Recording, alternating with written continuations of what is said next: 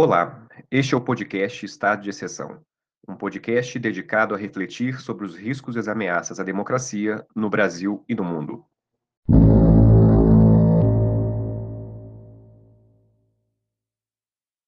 Converso hoje com a filósofa Catiúcia Ribeiro Pontes. Catiúcia é graduada em Filosofia pela Universidade Federal do Rio de Janeiro mestra em filosofia pelo Centro Federal de Educação Tecnológica Celso Sucou da Fonseca e atualmente é doutoranda em filosofia pela Universidade Federal do Rio de Janeiro. Catiúcia é especialista em filosofia africana. O que é e como nasceu o movimento Black Lives Matter?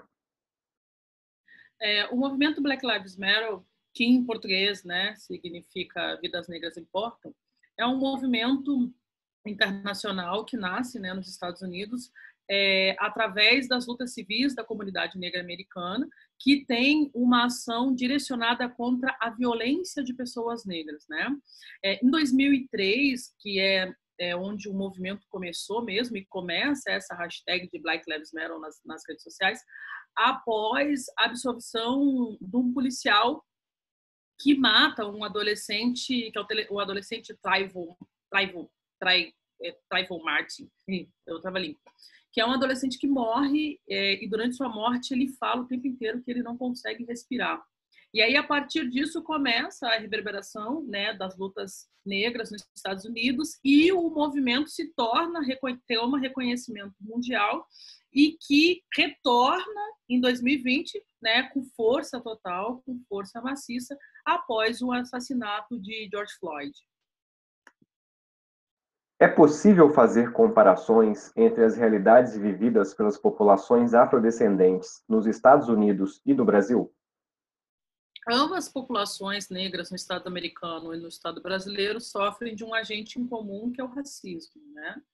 Então, nós sabemos que um movimento de vidas negras importam é para entender que, historicamente, desde os processos coloniais, desses processos escravocratas, as populações negras foram ceifadas dos seus direitos a partir do, do sequestro e do maior crime da humanidade, que foi o processo escravocrata. Claro que a construção histórica política do Estado americano e do Estado brasileiro é diferente, é, é, é muito, é muito importante dizer que o Brasil né, é, foi o último a abolir a escravidão, e que o Brasil também compõe mais de 50% da população, é a maior é a maior população negra em diáspora fora do continente uh, africano.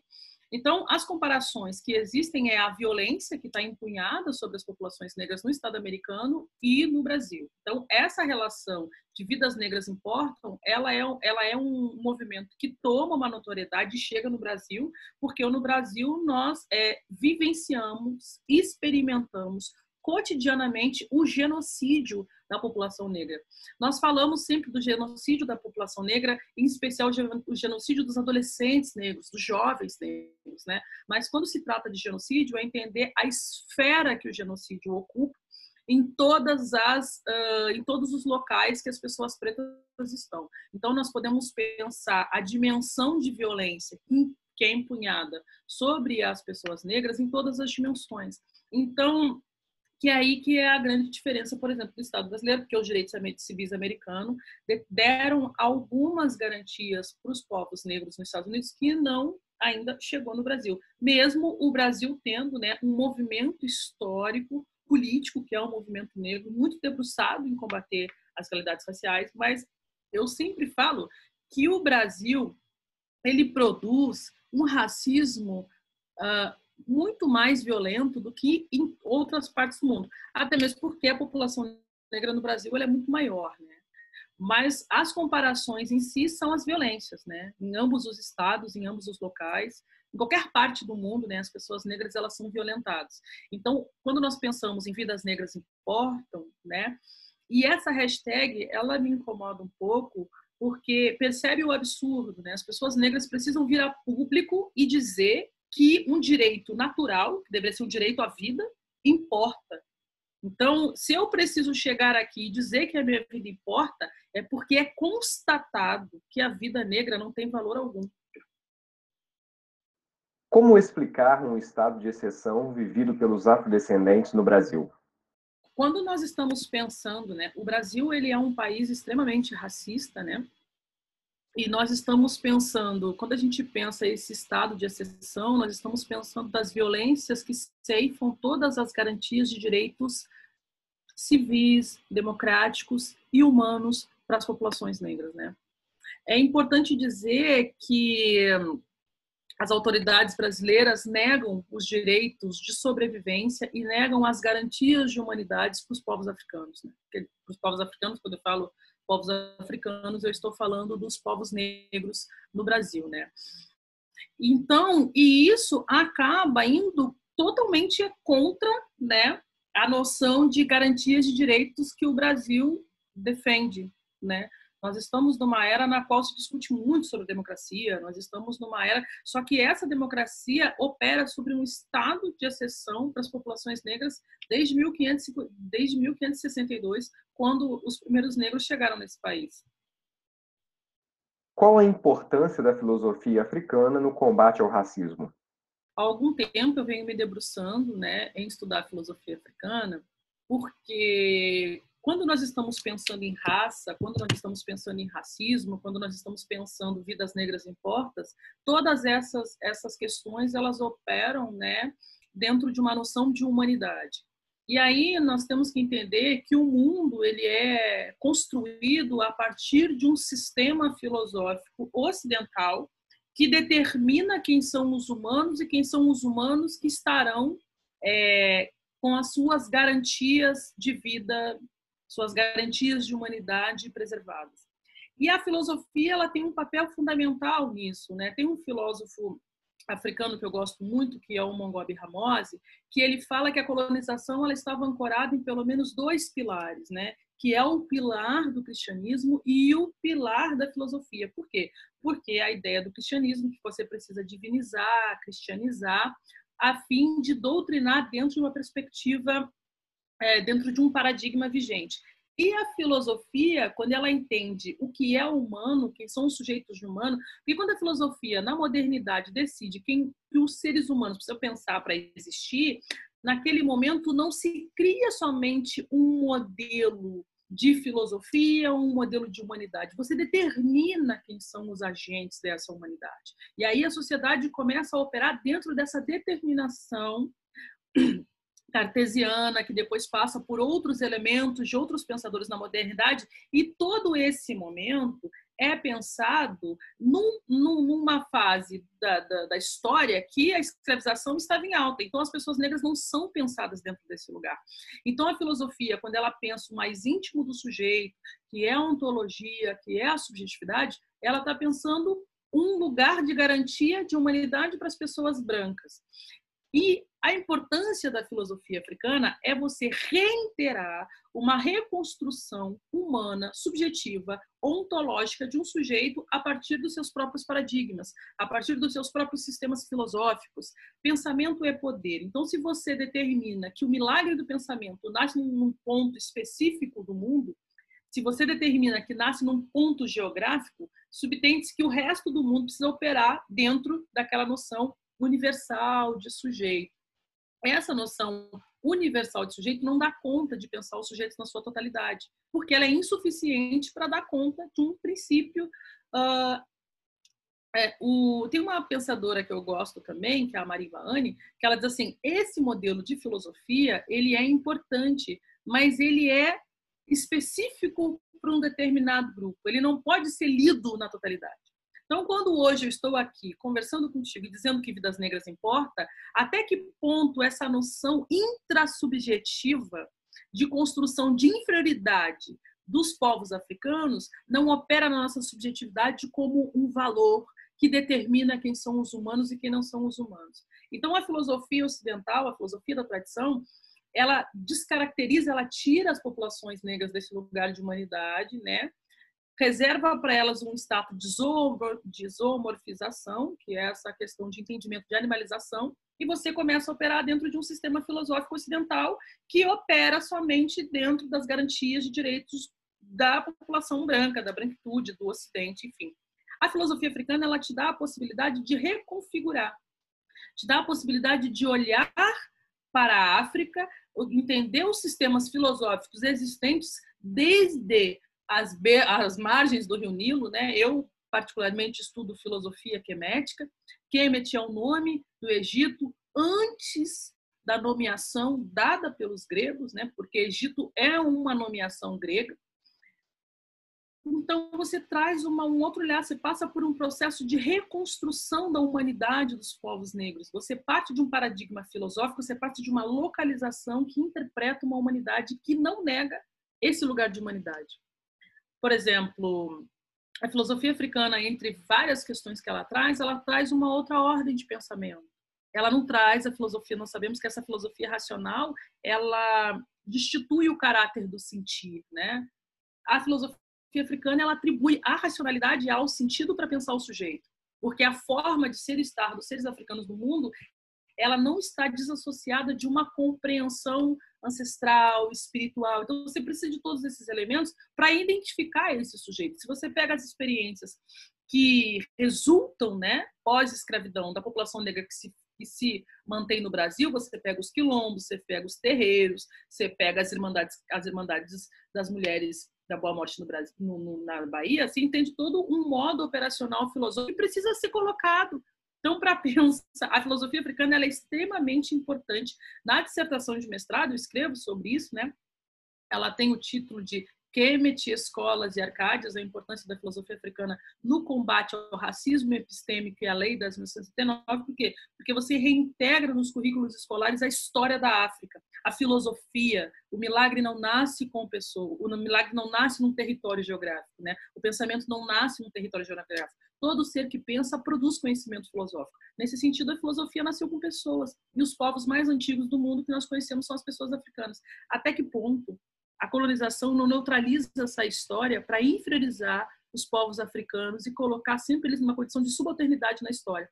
Essa condição de subalternidade da história, né, desumaniza esses povos, porque você não tem uma história, então você não tem caráter de legitimidade, e é o que resulta, por exemplo, de um homem negro ser estrangulado de joelhos né, por um policial, ou então esse valor humano que te distancia, porque a racionalidade ela objetifica, automaticamente ela também objetifica os seres africanos, ela objetifica as pessoas negras, né? Quando eu falo seres africanos, é a população negra nesse processo de violência racial. Então, o genocídio opera também dentro de uma noção intersubjetiva. O genocídio, o racismo, ele também é uma questão uh, subjetiva. Nós somos construídos socialmente dentro de uma premissa filosófica para entender quem são os humanos que têm garantias de direito e quem não são os humanos. E a filosofia africana, na medida que ela vem, e o Mongobi Ramose diz o seguinte: a discussão não é se existe filosofia africana ou não. A discussão é se a população negra no mundo tem capacidade cognitiva de construção de pensamento, porque não são humanos, não possuem pensamento, são seres sem almas, logo passíveis de escravização, de assassinato, de estar dentro de casa, é, cumprir o seu isolamento social e levar um tiro, de, de trabalhar com a mãe, a mãe passear com um cachorro e não ter nenhum tipo de sensibilidade, porque não entende aquela criança como uma criança que está fragilizada, que está com medo a nossa subjetividade, essa subjetividade colonial, né?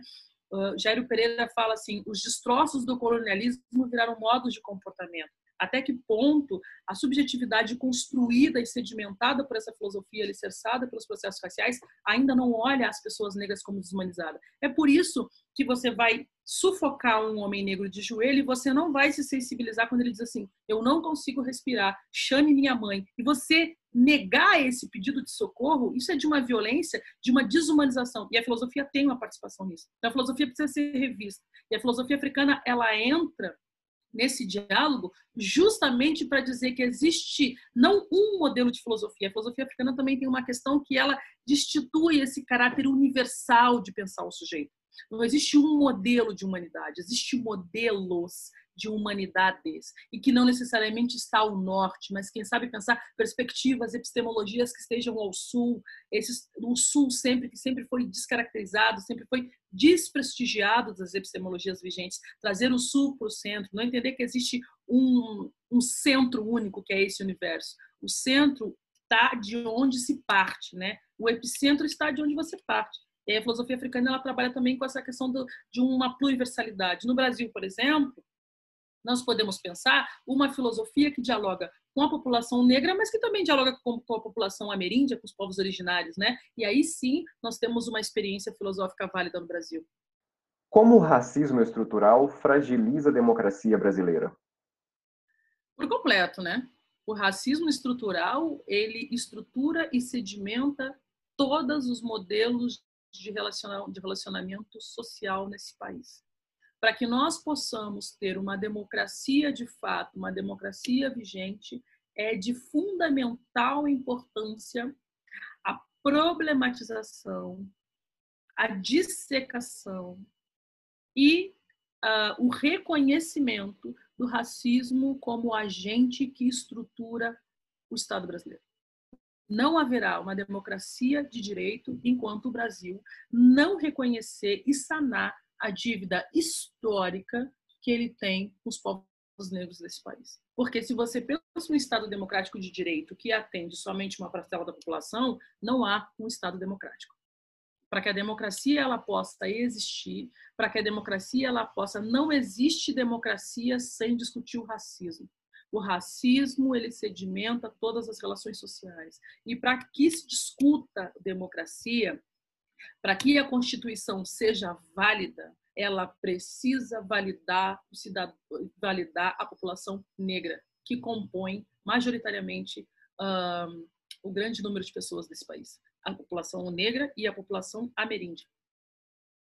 Eu queria dizer que para que nós possamos pensar uma democracia, ela não pode ser pensada somente dentro de um paradigma uh, de um paradigma vigente que garante os privilégios da branquitude. Né? E quando eu falo branquitude, não falo de sujeitos brancos na singularidade, né? eu falo dessa estrutura que preserva e privilegia as pessoas brancas. Para pensar um sistema democrático de direito, você vai precisar ouvir né, uh, os elementos que compõem este país, que é a população negra, a população indígena e a população branca. Né? Abdias do Nascimento tem uma frase que eu sempre gosto de trazer que é: o Brasil é um país de índio construído pelos negros em benefício dos brancos. E aí a democracia ela opera desde sempre, né, para a população branca. Então não há um Estado democrático. E para isso é necessário mexer na estrutura. E a estrutura passa por mexer nos currículos escolares, né, de não ser totalmente ocidentalizado. Para para pensar que uma criança vai para a escola ela fica uma média de 16 anos na escola só aprendendo Ocidente. Como que você vai criar um Estado democrático de direito se toda vez que ela vai reconhecer a história da população negra é no chicote no tronco e toda vez que ela vai reconhecer a história das populações indígenas é no dia 19 que ela pinta o rosto e sai caracterizada. Não entende, né? não, não reconhece a participação desses dois grupos na construção do país. Então, para pensar um sistema democrático, a Constituição ela que dar voz e dar ouvido, né, à população que também compõe o Estado brasileiro. E aí sim, quando nós falamos lá no início que vidas negras importam, não é somente pensar o fim, né, que é a morte fatal, é entender que o racismo epistêmico, o epistemicídio compõe todas as relações que tangenciam as estruturas brasileiras. Nós precisamos reconhecer o lugar de protagonismo das pessoas negras na construção desse país. Eu sempre fico ouvindo, né, esse país, esse país Brasil, um país de todos. Quem são esses todos? Porque, por exemplo, nós estamos em plena pandemia, nós estamos em isolamento social e o país não para. E o país não parou porque tem um grupo que nunca consegue parar, que nunca consegue respirar, que nunca é passível de respirar, nunca para de trabalhar. E essa é a população negra e a população pobre. Só que o Brasil, o reconhecimento racial, ele é epidérmico. Então, ser pobre nesse país, mas ser uma pessoa branca pobre nesse país, ainda assim te dá determinados privilégios que não dá para as pessoas negras, mesmo que elas tenham condições é, econômicas distintas, o que é raro, né, que é, são muito poucas. Então, é entender que para pensar um Estado democrático de direito é preciso centralizar força para que o, o, Brasil tem uma na frase do John Henrique Clive que eu quero terminar que diz assim: se você conhece uma história a partir dos destroços, qualquer história é progresso. O Brasil construiu a sua história, a sua nação a partir de violência, a partir dos destroços do colonialismo. Então, o Brasil vai ter que lidar com isso, ele vai ter que entender por que, que uh, mais de 50% da população é negra, né? E aí você entende os índices, você entende encarceramento em massa, os homens negros, você entende o genocídio, você entende a terceira causa de morte materna no Sul, são as mulheres negras, você entende o índice de evasão escolar, que são as crianças negras. Isso tem um indício. Não tem como você reorganizar uma sociedade se você não trabalhar com essas questões. Né? E é necessário encarar o racismo como ponto fundamental e primordial de qualquer política pública ou qualquer tipo de, de política que você constitui. E aí também trabalhar com a questão da violência, com a questão da desmilitarização da polícia, de entender a polícia atende o Estado, o Estado mata pessoas negras, enfim, a gente volta para o início, né? Que vidas negras importam não é só salvar as vidas da morte, é salvar em todos os contextos e todas as esferas sociais, já que pessoas negras são humanas e não precisa pedir para que a vida delas importe, é só olhar e entender que essa vida precisa de garantias de direito, mas para isso a gente vai ter que eliminar essa violência psíquica, cognitiva, subjetiva que foi construída dentro das relações raciais, que entende povos que têm garantias de direito e outros não. E a filosofia africana faz esse convite sempre.